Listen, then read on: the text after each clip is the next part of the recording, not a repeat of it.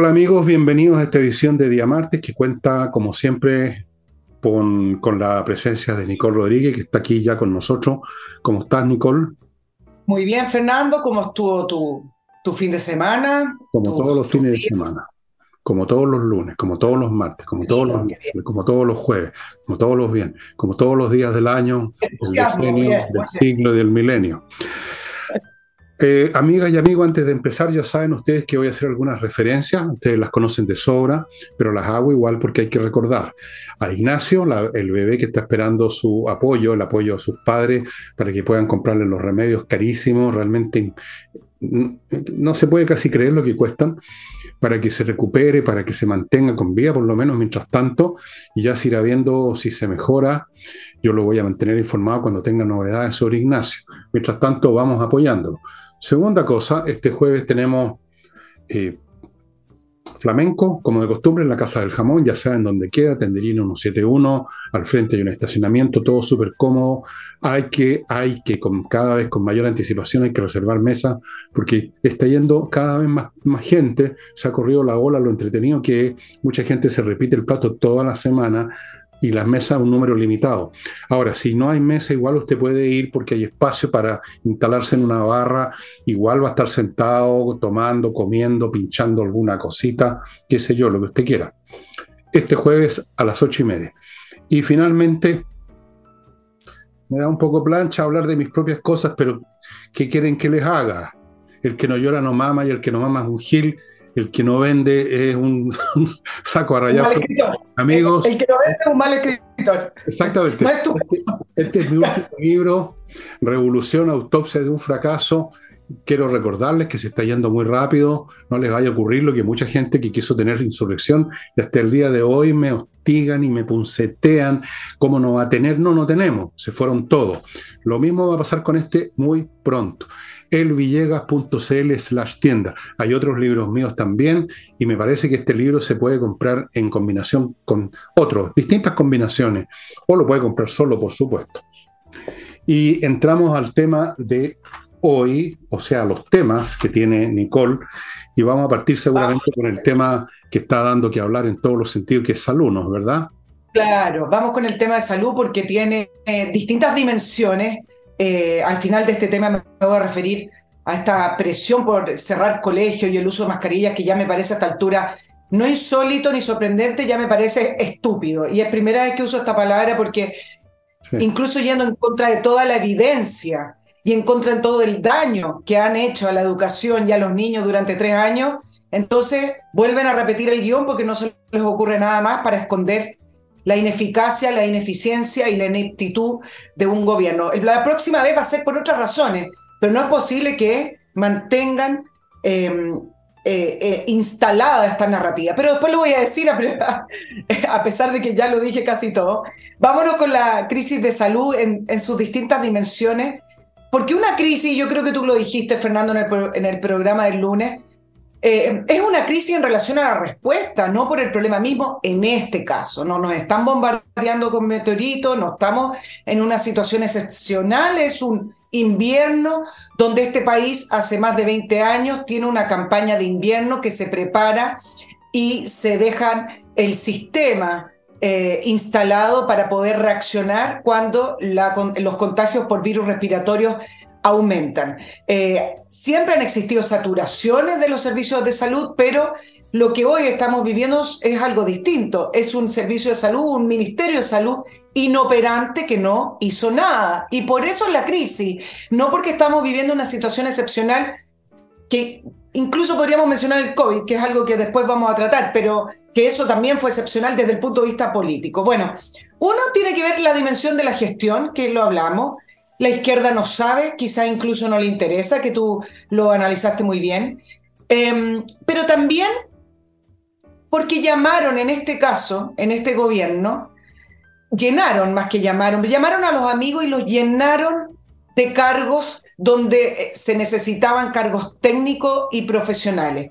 Esto no es gratuito y no es un decir. Los funcionarios de redes asistenciales, los mismos funcionarios que incluso están a veces apernados ahí porque ya constituyen un poder en sí mismo, pidieron terminar con los amiguismos y padrinazgos que protegen nuestras autoridades y que protegen a estas autoridades o directores ineficaces. Em, para que ustedes entiendan, y ir directo al punto, para que una campaña de invierno funcione depende directamente del subsecretario de redes asistenciales, en este caso, Fernando Araos. Y no es menor saber quién es Fernando Araos. Fernando Araos es un amigo y cercano al presidente Boric, más cercano aún de quien fuera su jefe de gabinete, Matías López Andía, que tuvo que salir en el último cambio de gabinete, entre paréntesis su mujer, ya encontró pega en el gobierno, hicieron ahí como un trueque y entró como jefa del Observatorio de Participación Ciudadana y No Discriminación, la mujer de Matías López Andía. Y lo digo porque ya a esta altura ya no pasa a ser un dato, pasa a ser una praxis. Observación. si estás un amigo, pero por lo menos meto a la familia, ¿o no? Sí, ¿qué es lo que es observación? ¿De qué oye? ¿De los extraterrestres? ¿De los planetas? ¿De qué es lo que están observando? Pero es súper importante. Mira, escucha bien. Es un cargo importante. Bueno, un cargo más que nos hace gastar impuestos.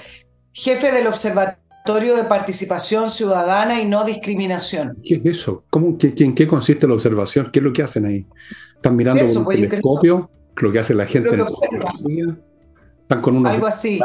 Están con unos binoculares mirando la calle a ver si la gente... ¿qué, ¿Qué es esto? ¿Qué, imbecilidad es esa?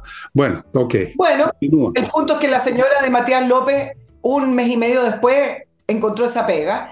¿Quién más fue o es Fernando Arauz, el secretario técnico del Colegio Médico en la época de Isquiasiches? Entonces uno se ah. pregunta, ah, ¿por qué el Colegio Médico no ha salido a decirle al presidente Boric que es un criminal, que violó los derechos humanos de los niños? Ahí tienen por qué el Colegio Médico ha estado callado, las vocerías se han concentrado en algunos dirigentes del Colegio Médico en regiones, pero el presidente del Colegio Médico nada. Además, se supo que algunos equipos históricos a cargo de la campaña de invierno, como les digo, es una campaña de invierno que se hace, que está institucionalizada en el MinSal. Bueno, se supo que fueron despedidos o relegados a segundo plano y no tuvieron parte en este asunto. ¿Qué es lo que dijeron en estos funcionarios, como les dije al principio? Lamentamos esta situación que se pudo prever y evitar amiguismos impiden funcionamiento de todo el MinSal, se pierden incluso documentos en los gabinetes y no hay respuesta. Para que se hagan una idea del nivel bajo o técnico que tienen estos directivos, incluso en hospitales, hoy día veía una, una gráfica que decía que el 80% de los directores de hospitales cambian cuando cambia un gobierno. Eso es impresentable, es decir, ustedes ya están entendiendo que el área de salud, así como el área de educación, pero el área de salud se maneja 100% por elementos políticos y la salud no tiene nada. Y esto después nos lleva al tema de las medidas. En segundo, la segunda dimensión, dime Fernando, porque son tres dimensiones. siga, siga, siga, siga, adelante con todo su... La segunda dimensión que, que quizás puede ser eh, menos tratada en este caso es la dimensión ideológica. La prioridad no es ser más eficiente, ni brindar atención oportuna, ni la salud para todos, sino que la prioridad es que lo haga el Estado, en el servicio público. ¿Y qué es lo que dijo el subsecretario de Red Asistencial en su minuto cuando empezó esta crisis y ya habían había fallecido dos lactantes? Dijo, nosotros le pedimos a las clínicas eh, que tengan habilitadas sus camas, etc. Bueno, pero en realidad no lo hicieron y no lo hicieron no solamente por una falta de gestión, que efectivamente es, sino que también por una mirada ideológica de no eh, integrar la red privada que ya está integrada en el sistema de salud pública, pero de no hacerlo por un antojo, por una visión ideológica. Y después tenemos la dimensión que me parece más relevante y acá hay que ser derecho y directo con las cosas que es la dimensión de la mentira en un gobierno. En cualquier país con un gobierno decente, cuyo jefe, el presidente, imprime alto estándar a su equipo, les impone metas altas, exige al máximo, no permitiría la continuidad de un funcionario que mintió y mintió en conferencia de prensa, el subsecretario de redes asistenciales. La trama de esto es muy simple, dijo que Sí se estaba activando la colaboración público-privada cuando falleció la lactante de San Antonio. Em, habló que la red de salud estaba funcionando. Incluso en ese minuto tuvo el descaro de exigirle a las clínicas en una conferencia que tenían que tener sus camas disponibles para derivar. Le preguntaron si estaba, si estaba derivando. Esto no solamente se remite al tema famoso del llamado a la clínica Las Condes, sino que le preguntaron si ya activaron las derivaciones y dijo que sí. Bueno, luego se le preguntó específicamente en el caso de esta guaguita si había pedido cama en la clínica Las Condes y dijo que llamaron. La clínica Las Condes dijo que no, nadie nos ha llamado. Y luego la ministra dice que no se llamó a la clínica Las Condes porque no pueden trabajar con la clínica Las Condes por un eh, dictamen de Contraloría. Pasaron pocas horas, Fernando, para que Contraloría aclarara que ese dictamen no tiene nada que ver con la red asistencial público y privada, tiene que ver con las demandas laborales de Clínica Las Condes, lo que impide que pueda entrar al servicio de proveedor del Estado, pero no tiene nada que ver con la activación del sistema integrado público-privado, son cosas distintas. Entonces, el problema viene acá desde la cabeza. Si un presidente permite o lo encuentra no tan grave que su propio, su propio subsecretario y su, o su propia ministra no sepa de lo que está hablando, y en el caso del subsecretario que mienta descaradamente, entonces significa que el problema viene desde la cabeza, desde la raíz. Y entonces ahora dice que pidió mayor rigurosidad en el, en el comité político y que no hay unidad y que no hay margen. Entonces, creen que con eso se soluciona este problema que es tremendo, grave y profundo.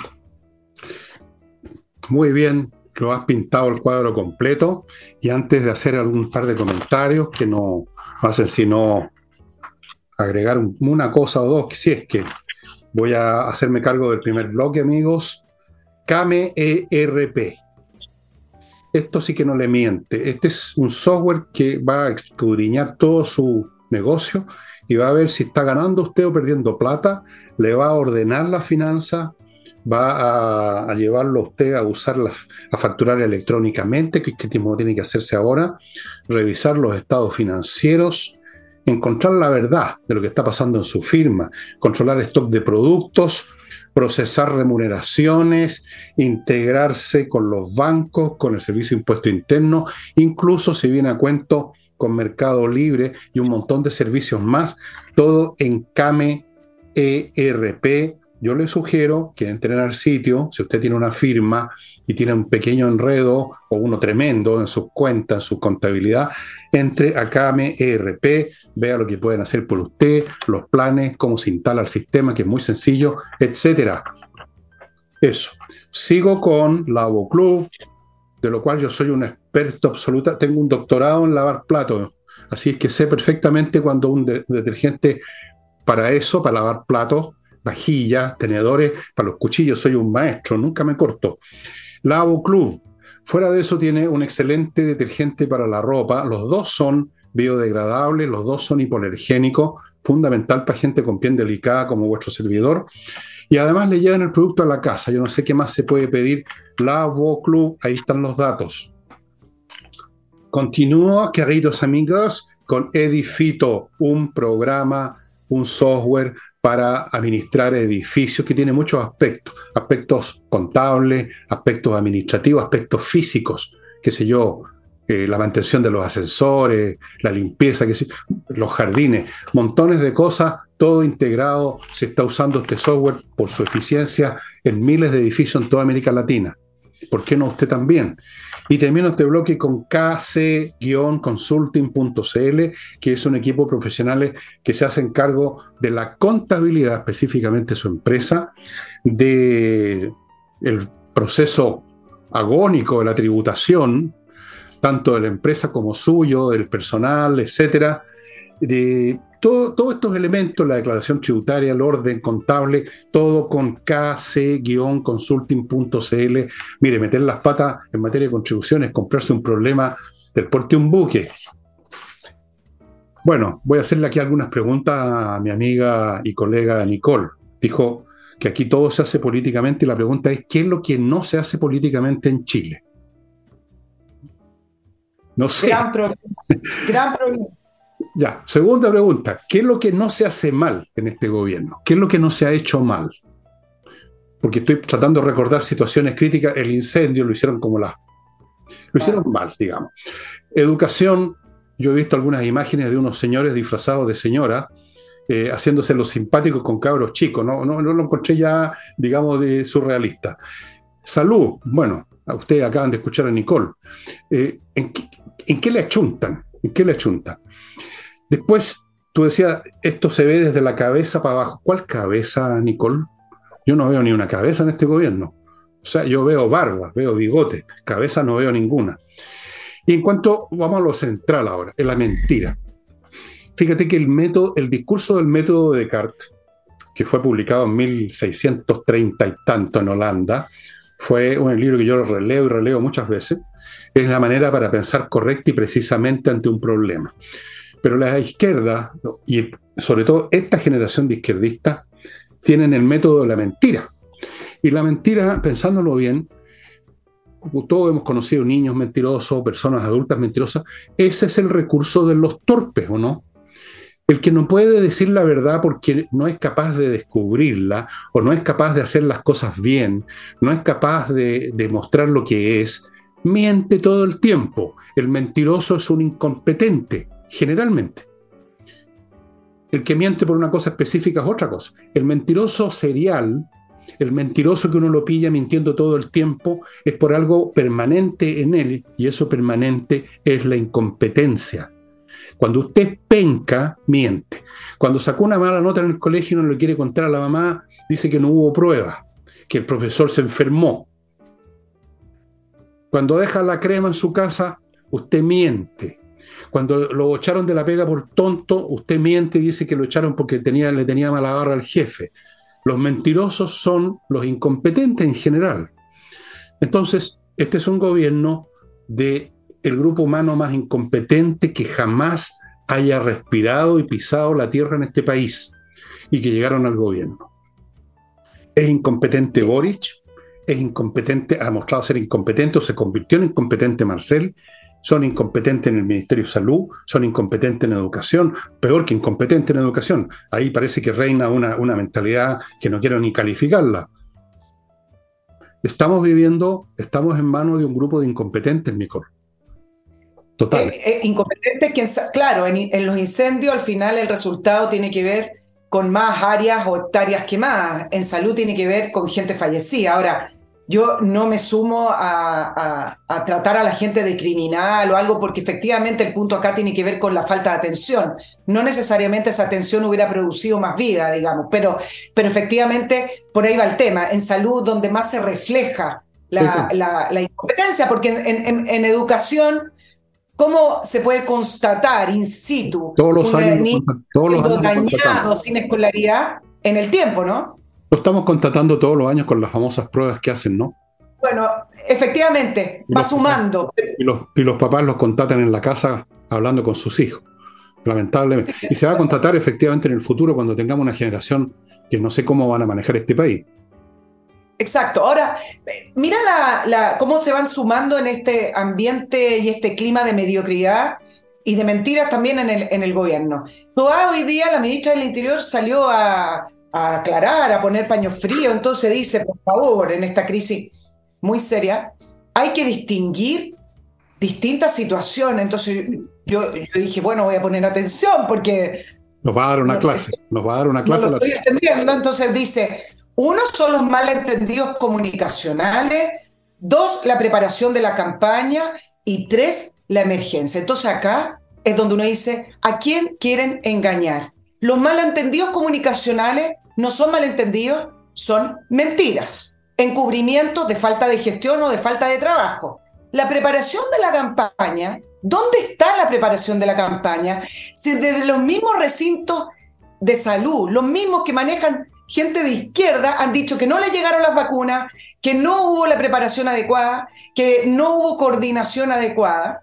Y resulta que el subsecretario Arao dice que, como se constató que no se llamó a la clínica Las Condes, entonces, mira, abrió un sumario y una auditoría. Y yo me pregunto, ¿en qué estaba el subsecretario previo al inicio del invierno si no estaba preparando la campaña de invierno? Es él el que tiene que trabajar es él el responsable. Y entonces te quiero decir, Fernando, también parte de la práctica de este gobierno es, ya encontramos un culpable.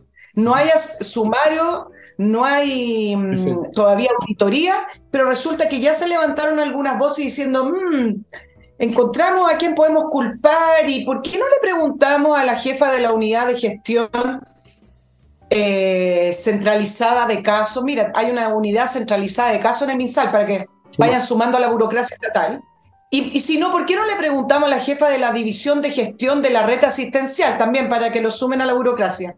Resulta que ya ahí, ahí igual a lo como Iracy Hasler, cuando le descubrieron la, la sobrecompra en, en el terreno que encontró el jefe de dirección jurídico y en otro cargo, bueno, ahí ya Ahora ya se están levantando, bueno, ¿qué pasó con eso? Y yo me pregunto, ¿qué pasa con los jefes, que son los responsables? El subsecretario Arauz es directamente responsable y la ministra de Salud también, pero estaban preocupados del 7%, tú sabes, porque es mucho más importante tratar de acaparar toda la plata que puedan de los impuestos de todos nosotros para después, para robarse. no sé, hacer educación sexual o hacer lo que, lo que se les dé la gana, no tengo idea. El punto es ese, el punto es que las explicaciones de TOA ya son francamente un atentado al sentido común de las personas.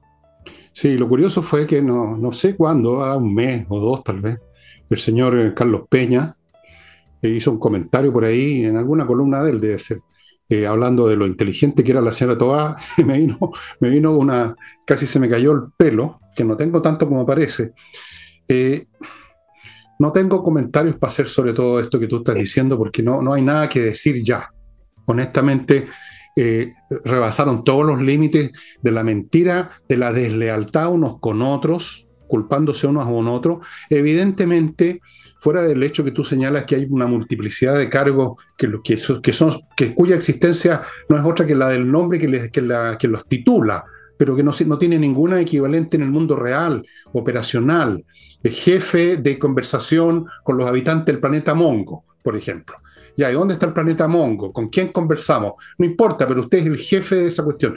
Pues fuera de eso, hay que pensar simplemente que todo esto subordinado dependen de las órdenes que sean de arriba. Como dijimos la otra vez, hay que agarrar un teléfono y empezar a mover la maquinaria. Entonces, si no la mueve el de arriba, los de abajo, que son incompetentes, menos la van a mover. No se van a, arrancar con los tarros diciendo, bueno, no me han llamado, pero igual debiera hacer alguna cosa. Se quedan sentados de brazos cruzados.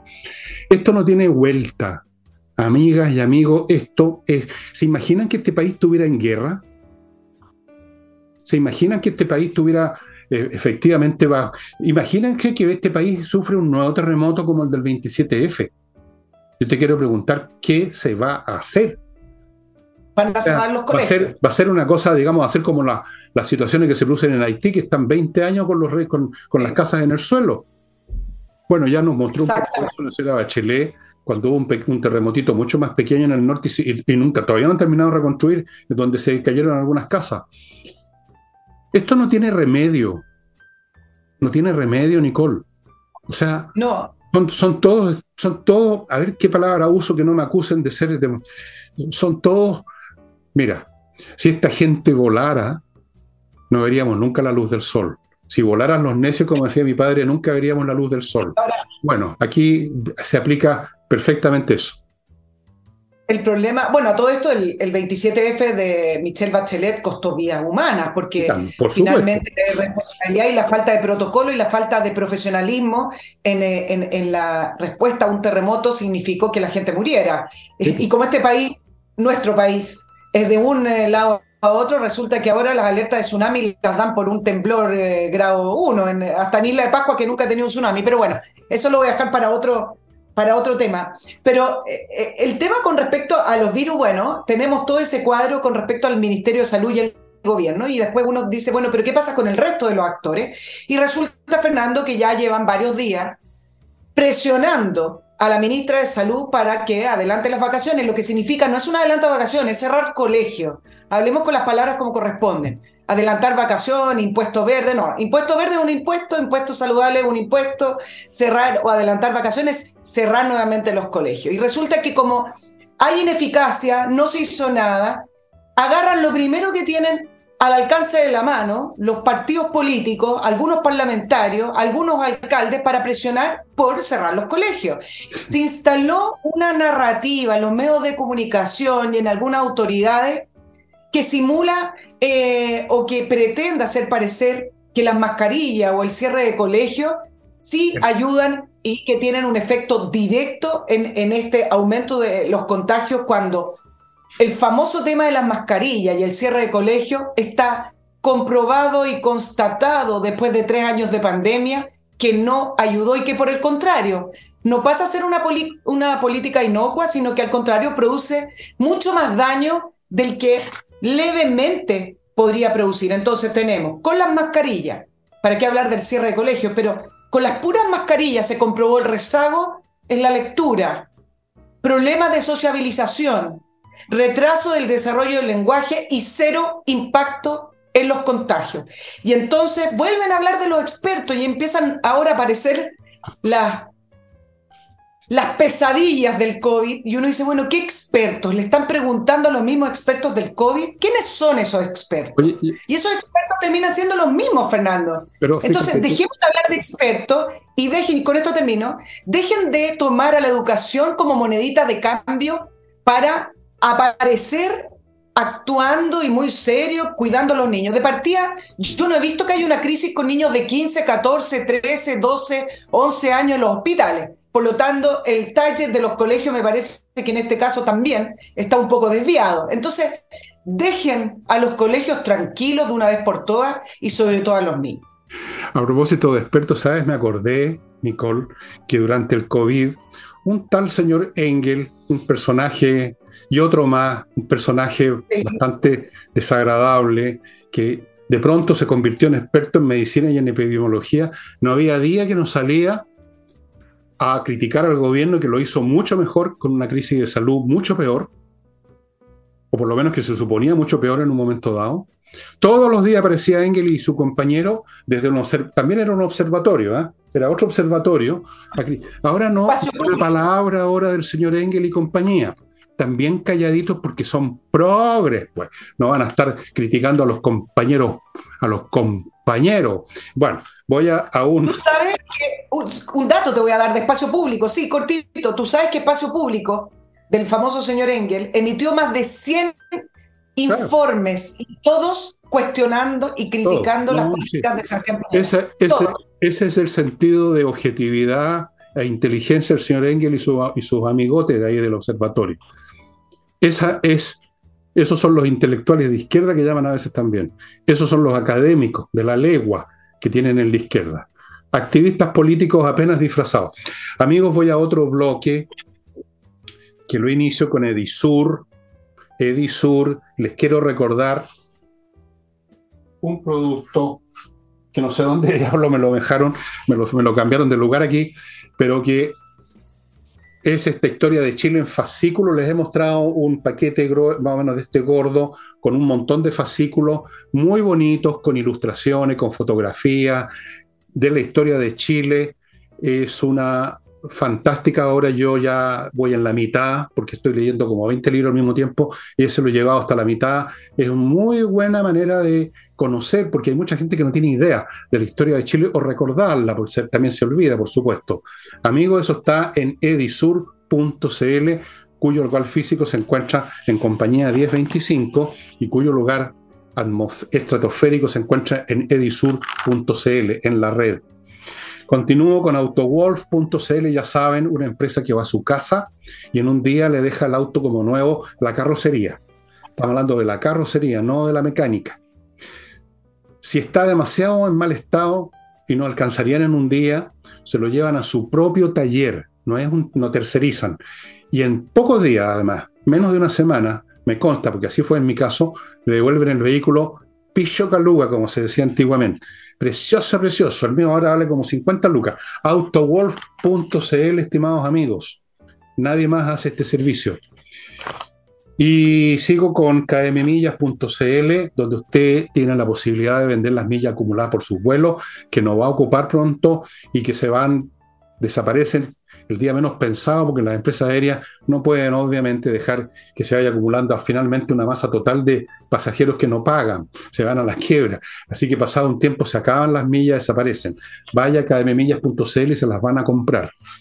Y termino este bloque con Torch, que tiene estas linternas increíbles que les he mostrado varios modelos a ustedes, casi los he enseguecido con la luz, son realmente espectaculares. Tener una linterna súper útil. No hace mucho, una semana nos quedamos sin luz en mi casa y andábamos los tropezones porque nadie tiene vela hoy en día, nadie usa el sistema, las velitas, las linternas estaban con las pilas muertas, una joda. Hay que tener una linterna en el auto, hay que tener una linterna en el bolsillo.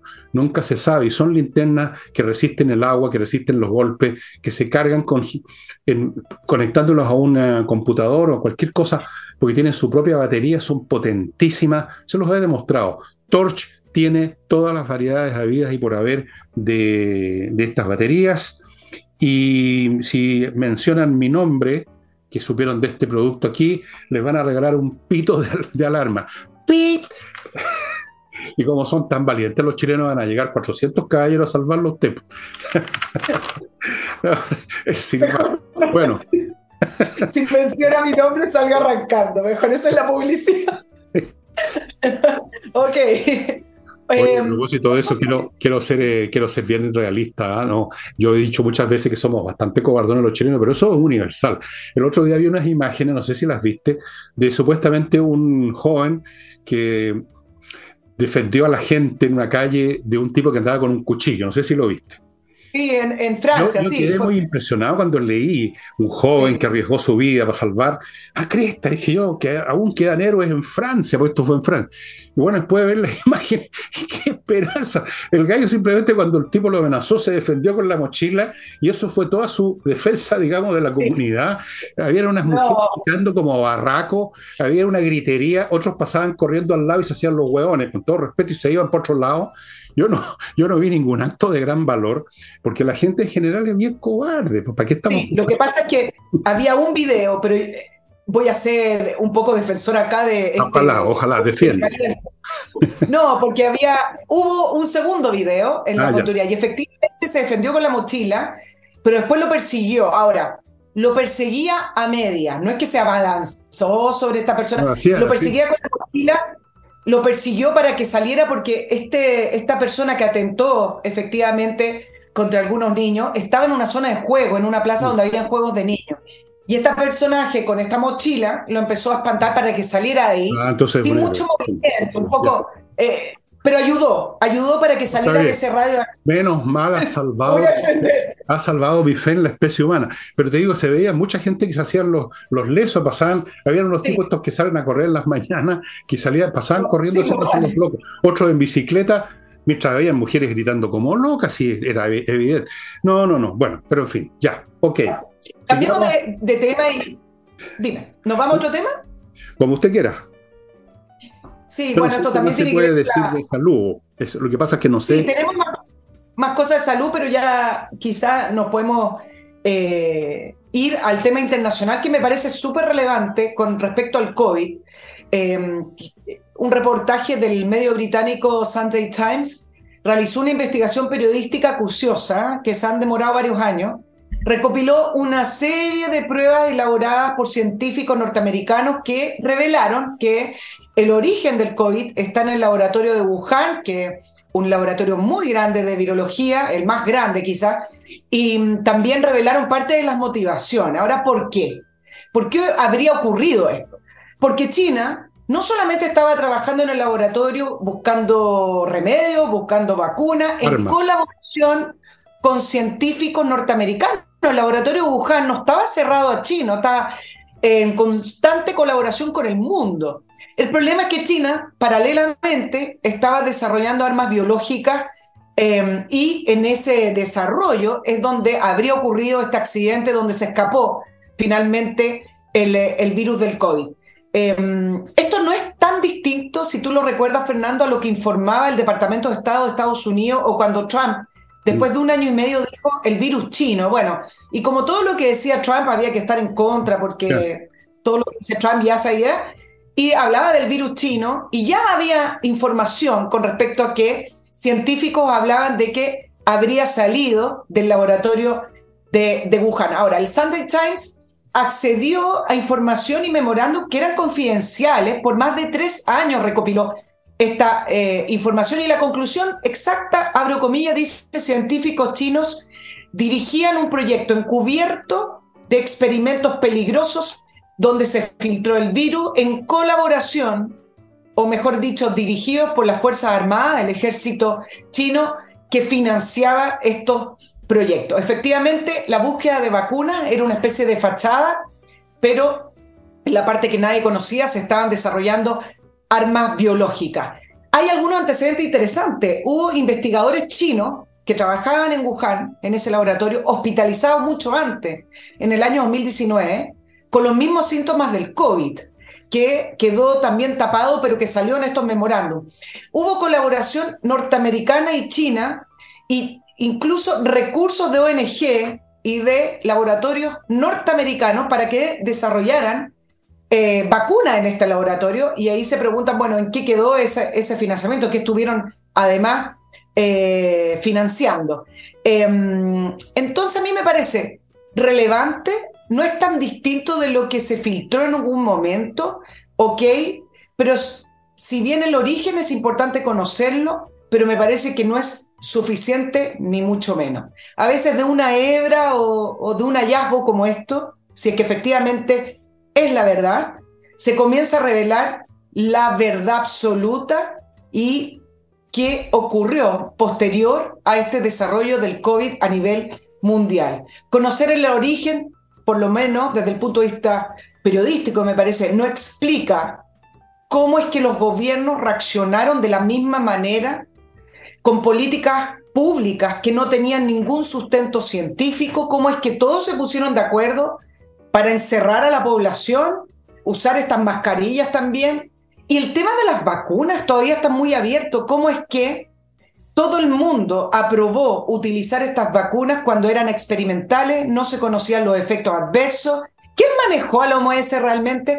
Yo sé que hay mucha información que está ahí dando vuelta, como Bill Gates, etc. Efectivamente, Bill Gates tiene una ONG que es de los principales financistas de la OMS, pero hay que ordenar todo esto, todas estas aristas que están sueltas, ¿qué información le llegó a los gobiernos, a los distintos gobiernos y cuáles no? Entonces, lo que vino después para mí es principalmente lo que tenemos que conocer, pero me temo que faltan años, estamos muy, encima para conocer eh, la verdad de una situación en la cual la población se vio enfrentada a un experimento social y también a un experimento científico con las vacunas. Fue un experimento social en gran escala, un preestreno de lo que viene. Esa es la, lo que me parece a mí van a decir que esto es una teoría conspirativa. Se supone que las teorías conspirativas son automáticamente falsas, cuando no. Si hay una, realmente una conspiración, una teoría conspirativa es correcta. Aquí ha habido, creo yo, bueno, varias cosas. En primer lugar, la tropa de periodistas, tanto norteamericanos como chilenos todo el mundo, como de costumbre, actuaron como una tropa descerebrada y se sumaron, contra, aprovecharon esto para tratar de racista Trump y todo lo más, ya ustedes recordarán, así que para que vayan ustedes midiendo los quilates mentales de esa actividad llamada de las comunicaciones. Primera cosa. Segundo, a mí me pareció en esa época, por supuesto no tenía ninguna seguridad y tampoco la tengo ahora, pero cada vez me parece más probable que aquí hubo un enorme experimento a escala mundial de control social de control social que no les resultó exactamente como quieren, pero era un preestreno y han aprendido de los errores que se cometieron y la próxima vez lo van a hacer mucho mejor. Aquí hay en este planeta grupos que de frentón, y esto sí que no es teoría conspirativa, es un hecho, de frentón hablan de que ya no es suficiente el control de la población sobre la base del control de la natalidad, que hay que ir un poquito más allá. voy a decir de frentón, hay gente que cree que hay que de algún modo u otro acabar con por lo menos la mitad de la población humana. Y las discusiones son a quiénes, a quiénes liquidamos, qué raza, eh, a quiénes escogemos que vivan, cómo lo hacemos, cómo lo justificamos. Entonces aquí están unos que dicen, bueno, es que el planeta ya no puede resistir tanta gente, se están acabando los recursos naturales, el tema del calentamiento global que culpan a, bueno, en fin, se juntan muchas cosas, Nicole, y notoriamente esto fue un experimento de control social en una escala inmensa porque nunca antes se habían visto el tipo de acciones tomadas por los gobiernos y todas dirigida al control social. Fíjate, en China llegaban al extremo que a gente de edificios los encerraban con candados, pues. Exacto. perdóname, tú has visto algunos videos que se colaron de China de gente gritando desde los edificios que se les había acabado la comida, que hasta cuándo los tenían encerrados. Sí, pues esto, esto fue y es más grande y yo me pregunto qué viene ahora. Porque lo del COVID fue como experimento, usaron una, una gripe nomás, eso es lo que era el COVID, un poco más fuerte para en algunos casos, quizás ni siquiera más fuerte que otras influencias que también todos los años matan gente, cosa que lo dijimos aquí mil veces, todas las influencias, las gripes matan gente, el COVID mató más o menos la misma cantidad de gente, pero el día de mañana pueden usar perfectamente otro virus que sea letal, que sea letal si tú eres de tal raza, si tú tienes tal edad. Adiós, compadre.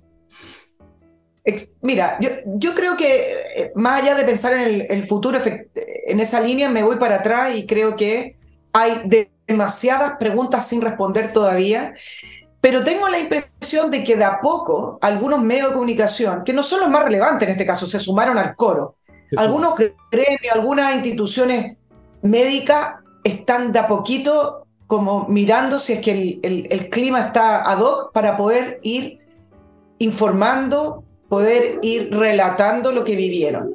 Porque en este caso, eh, efectivamente hay una arista política que tiene que ver con que si se comprueba lo que dice el Sunday Times, China tiene una responsabilidad política y va a tener que dar cuenta, aunque a China no le importa, dar cuenta por último comunicacionalmente. Pero todo el resto de la comunidad médica todavía uno no tiene explicación. Mira lo que me pasó, me acaban de volver a censurar una entrevista que hice en mi canal al único congreso que se ha hecho, no para decir el virus chino, somos antivacunas, el único congreso que se ha hecho en Chile para analizar qué cosas sirvieron, qué cosas no sirvieron, estadísticas científicas, efectos de las vacunas con números, y me la acaban de censurar en YouTube porque no van los lineamientos de YouTube. Cuando uno ve que hay prohibición de hablar de algunas cosas, es porque estamos ante una situación muy oscura que se necesita revelar la verdad. Y creo que esa verdad va a salir en muchos años más, cuando quienes estuvieron en sus cargos como autoridades, cuando eh, quienes, esos médicos que hablaron como expertos de, de, sí, la mascarilla, el encierro, el encierro que fue brutal en, consecuencias psicológicas, físicas y también de salud.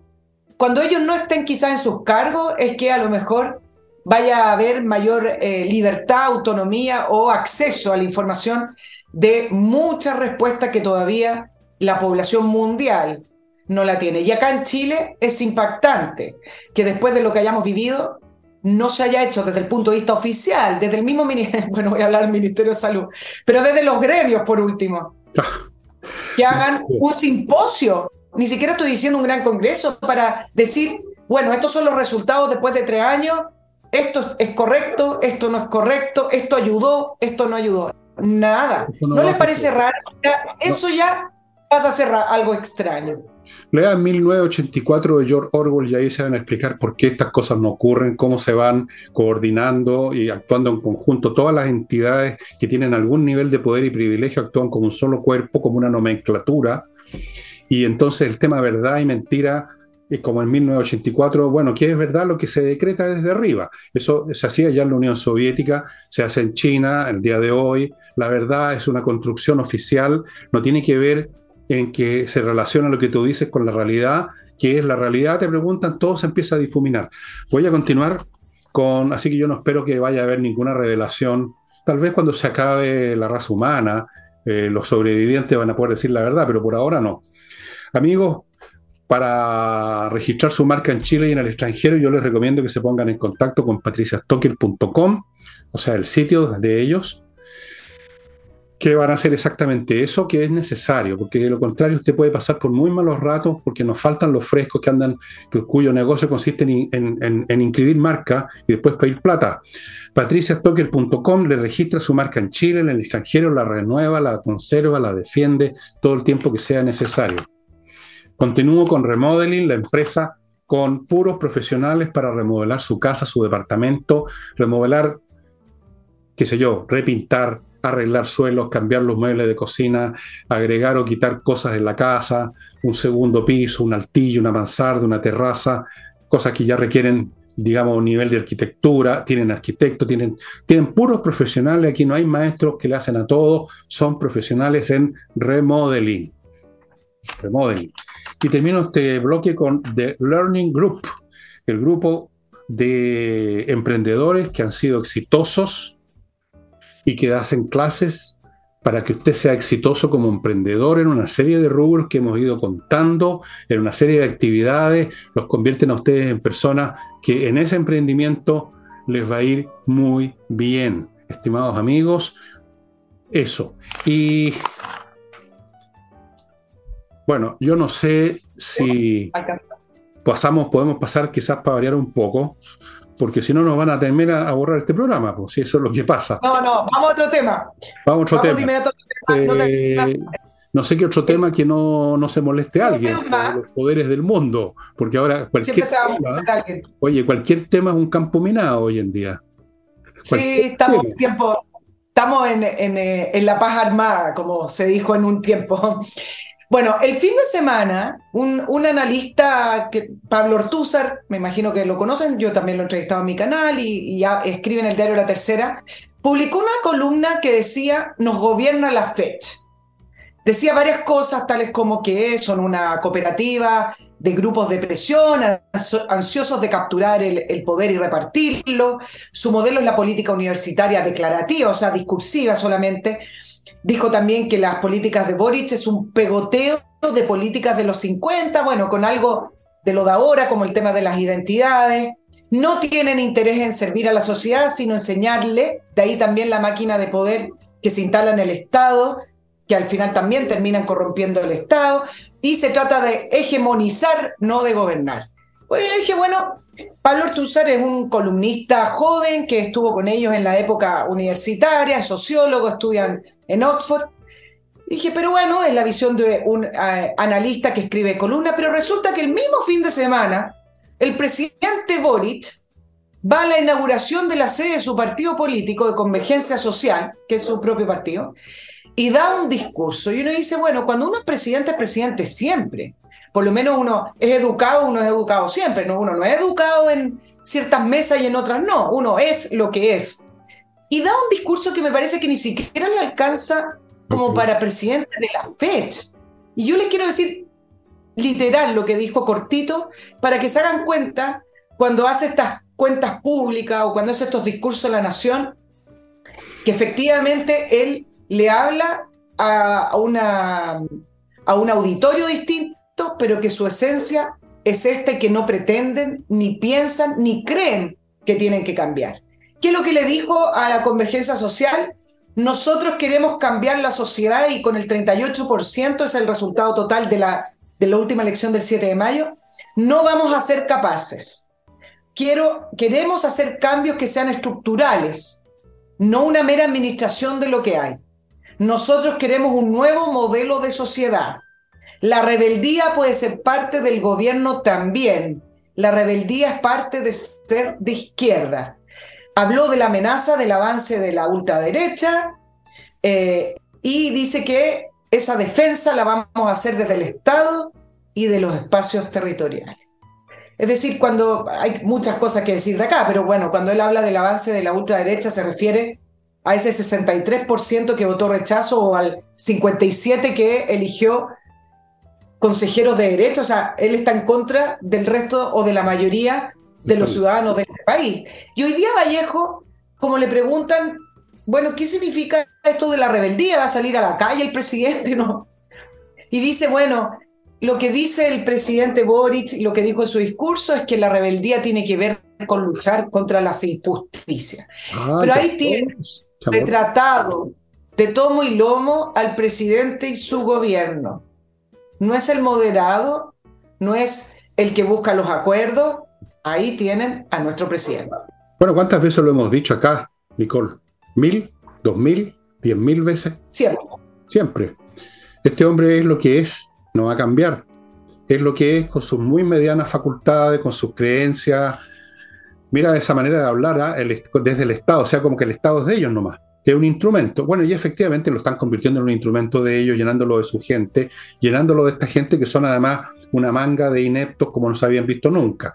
Pero igual, los tiene ahí para convertir el Estado en su instrumento en esta lucha por construir su sociedad de mierda, porque eso es lo que construyen estos grupos siempre. No lo estoy diciendo yo, vean lo que pasa a su alrededor, estimados amigos. Vean lo que pasa en Chile. Boris no tiene remedio nadie de ellos tiene remedio. Son lo que son y van a seguir siendo así, entre incompetentes, ideologizados, fanatizados, irrespetuosos con el resto del país, porque si no los acompañan, entonces somos todos de ultraderecha, somos todos fascistas, somos todos reaccionarios, somos todos imbéciles. Lo han dicho o no mil veces cada vez que sufren una derrota.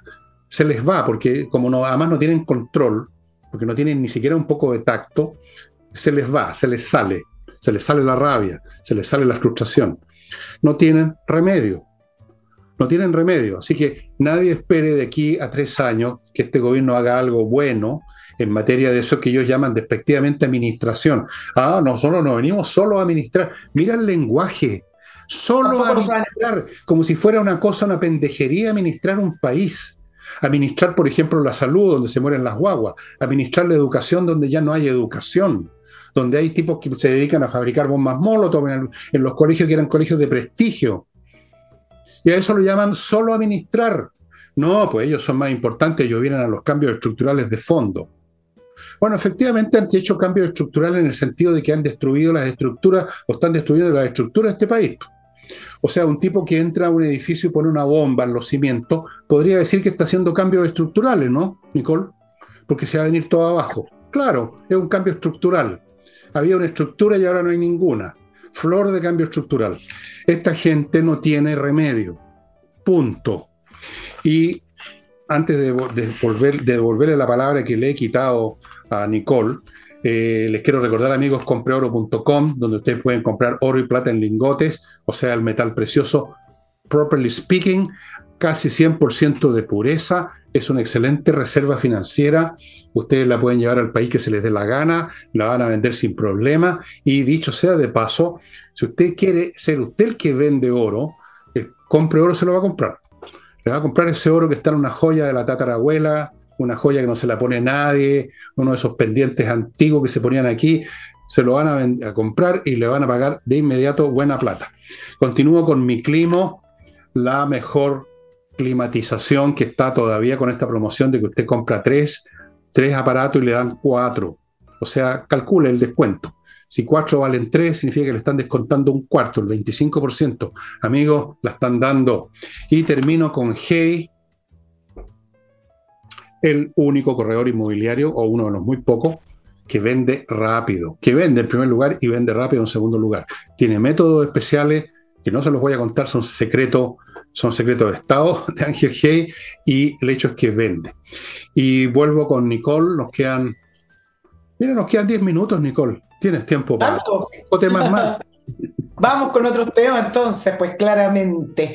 Mira, hoy los consejeros constituyentes defendieron su, su, facultad para modificar el anteproyecto que fue entregado de, desde la comisión experta se ha repetido, bueno, algunos datos que me, preguntan a veces en los mails. Acuérdense que este consejo tiene que terminar el trabajo en octubre y la elección es en diciembre. Bueno, ahora, se ha repetido hasta el cansancio, todos dicen lo mismo, los partidos políticos, los analistas, el propio presidente Boric y el gobierno, acerca de que este consejo constituyente debe trabajar con los acuerdos, deben eh, primar la unidad, debe respetar el anteproyecto eh, y que debe seguir el mismo ambiente y el mismo ánimo eh, que hubo en el Consejo de Expertos. Pero yo acá quiero hacer un, un, punto porque el Consejo Constituyente no es el comité de expertos, de 24 expertos que fueron elegidos,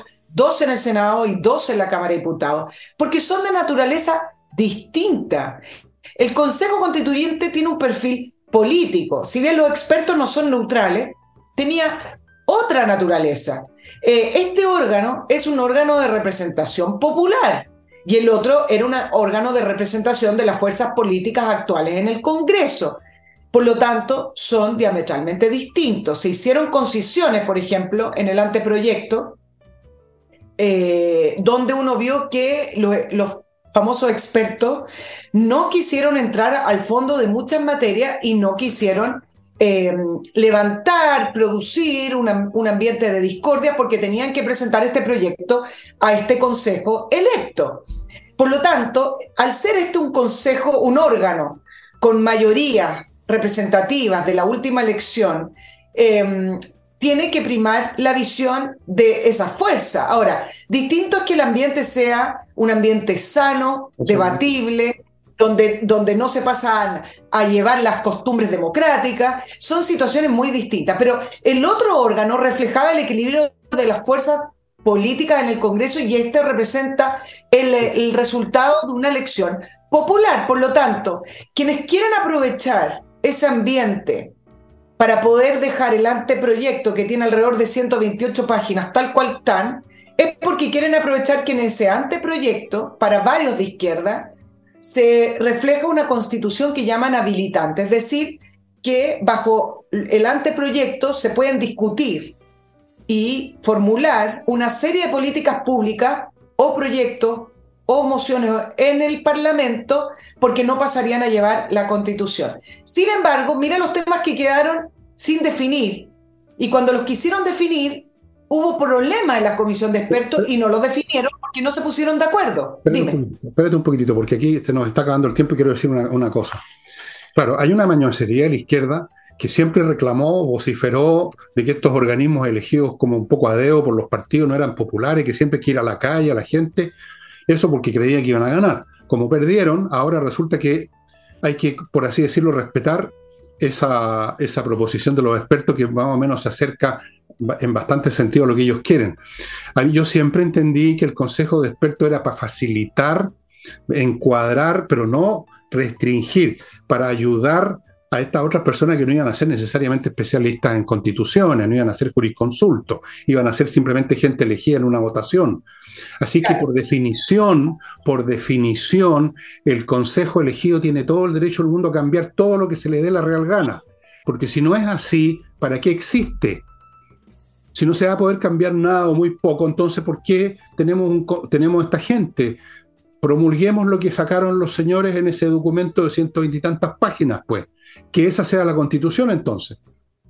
Así que esto es una mañosería de la izquierda, también lo adelantamos tú y yo, y lo adelanté yo por mi, por mi cuenta también, y yo creo que todo el mundo lo ha adelantado, que esta gente, y digo gente porque quiero ser educado, esta gente no va a descansar de intentar mañosear, reinterpretar, cambiar, modificar y burlar la voluntad popular cuando la voluntad popular no equivale y no coincide con la de ellos. Esta gente elegida, y que a ellos no les gusta, tiene todo el derecho a cambiar todo lo que hayan presentado los expertos. Porque si lo de los expertos no se puede cambiar, entonces ¿para qué existe el Consejo? Mira qué simple. En cuanto a los puntos que dices tú que no se van a tratar, dejémoslos para, otro, para el jueves, porque ahora se nos... te, lo, sí, te lo dejo para otro y también siempre está la salida del plebiscito en diciembre, del, del 17 de diciembre. Por supuesto, afortunadamente nos queda ese recurso los ciudadanos. Yo voy, voy a repetir por cuarta vez. Un punto que yo encuentro peligroso que permita como caballo de Troya meter a esta gente otra vez en el corazón del Estado a cambiarlo a su imagen y semejanza y yo rechazo y lo voy a vociferar a grito, cosa que no hice con tanta fuerza en la, en la vez anterior, ahora sí, porque se está jugando el destino de mi, de mi gente, de mis, de mis compatriotas, y yo no quiero ver a mis nietas o nietos el día de mañana si estos tipos imperan, recibiendo el tipo de educación, por ejemplo, que viene esa fotografía. No, no quiero. Así es que esto ya es definitivo. Y todas estas palabras, al final, Fernando, lo único que hacen es constatar lo que también eh, hemos venido conversando quizás desde octubre del año 2019, que hoy las revoluciones, si bien en nuestro país se intentó hacer en la calle, hoy las revoluciones tienen otro modo de operar y a través de la, la transformación de la democracia, de manipular la democracia. Entonces, por eso el tema constituyente, porque el tema constituyente permite establecer un sistema o un modelo que es el que ellos quieren que por votación popular, en nuestro caso, porque en el caso venezolano, Chávez sí fue una persona que fue altamente votada, pero en nuestro caso, hoy en día no cuenta con mayoría. Hoy, ese modelo. Nicole, no, no es un modelo distinto, siempre las revoluciones han funcionado así. Primero, la insurrección callejera que desloca el sistema, como lo vimos acá, y luego se cambian las normas institucionales, sino nunca había una revolución que sea una especie de permanente estallido social, como lo llaman. Evidentemente llega el momento en que hay que cambiar leyes, constituciones y órganos del Estado. Eso es lo que han intentado hacer y no les ha resultado, pero lo están, siguen intentando. Ese es el punto que, que queremos mantener. Lo están intentando con estas mañoserías y lo están intentando llenando el Estado con sus patanes ignorantes e incompetentes. Eso es. Siempre ha sido así. Todas las revoluciones. Los bolcheviques llegaron al poder en Rusia con azonadas callejeras y todo lo demás, pero luego cambiaron las leyes, cambiaron los organismos del Estado, sino cómo. Eh, cuando un país se declara independiente, en Chile en 1810 se cambian las estructuras administrativas, se cambian las leyes. Todas partes igual. En la Revolución Francesa, la revolución se hizo en las tres asambleas que hubo, la Asamblea Constituyente, la Legislativa y la Convención. Ahí se dictaron las leyes que cambiaron a Francia, no con la toma de la Bastilla. Eso fue una etapa previa necesaria, como otras etapas que la gente no conoce, callejeras, de violencia, de matanza, la famosa matanza de septiembre de 1793. Bueno, pero la revolución se hizo en las convenciones y en los órganos institucionales. Amigas, es efectivo y lo pones en tus libros, y así es, es verdad. Yo solamente estaba haciendo la simbología porque en América Latina hay mucha idea con respecto a estos guerrilleros de verde oliva. No, eso, y, eso, ya no fue. Eso, es el principio. es el capítulo original, evidentemente en Cuba también primero está la, guerrilla y luego llegan al poder y cambian las leyes. Pues si en eso consiste una revolución, en cambiar las instituciones, no es otra cosa, no es una especie de festival callejero perenne. Amigos, amigas, hemos llegado al fin de este programa. Perdonad sus muchas faltas y vamos a ver si, si lo dejan funcionar, porque ya uno realmente no sabe en qué momento algún experto de las plataformas le va a parecer que algo no, no debe ser conocido por la opinión mundial o chilena o de pelotilleo o de donde sea. No sabemos. Así es que, bueno, sería todo, estimados amigos. Goodbye, good night, auf Wiedersehen, chao. ¿Qué más? ¿Lo digo en polaco también? No. Koshemsie. Bueno, ya. Chao, chao. Muchas gracias a todos. Mañana nos estamos viendo y el jueves nuevamente con Madame Nicole Rodríguez.